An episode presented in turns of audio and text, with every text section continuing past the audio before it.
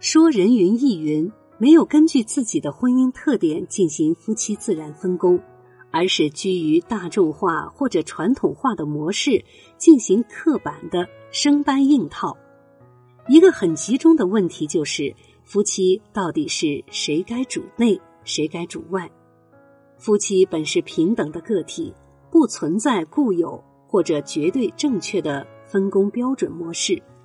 但基于传统的模式，大多数选择了男主外、女主内，这当然也有它的道理。但是每一个家庭的情况完全不相同，谁又能说它是一定最好的呢？特别是我们现代的婚姻家庭中，夫妻双方都更加独立，也有各自的工作和事业，两个人工作的时间也完全相同，甚至。男方的工作外时间更宽裕，此时若要遵循男主外女主内，就必然不符合实际，